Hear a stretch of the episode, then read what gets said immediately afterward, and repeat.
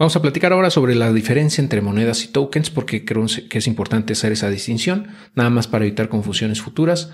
Y bueno, la principal diferencia entre las monedas y los tokens es que las monedas tienen sus propias blockchains, mientras que los tokens se crean sobre una blockchain ya existente. ¿Ok?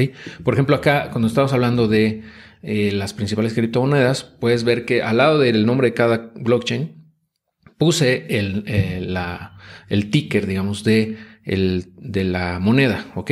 De Bitcoin es BTC, de Ethereum es ETH, de Avalanche es AVAX, de Polkadot es DOT, Binance Smart Chain es BNB, XRP es tal cual, XRP, Solana Sol y Cardano ADA, ¿ok?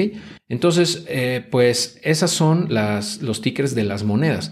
Esas, todas estas son monedas o se consideran monedas porque son eh, nativas de la red. Es decir, esas monedas tienen su propia blockchain. Entonces los tokens son las, eh, pues digamos, las moneditas que se van creando en esas blockchains, pero que no son las nativas de la misma.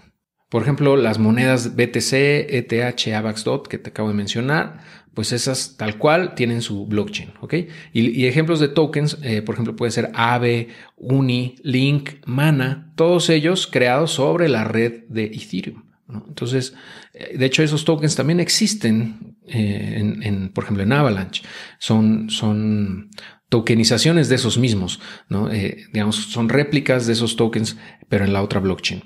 Y tienen, eh, puedes, digamos, trasladar una, uno de esos tokens o esos mismos tokens hacia la otra cadena. Pero al final de cuentas son tokens, ¿no? Porque no tienen una blockchain nativa. ¿Ok?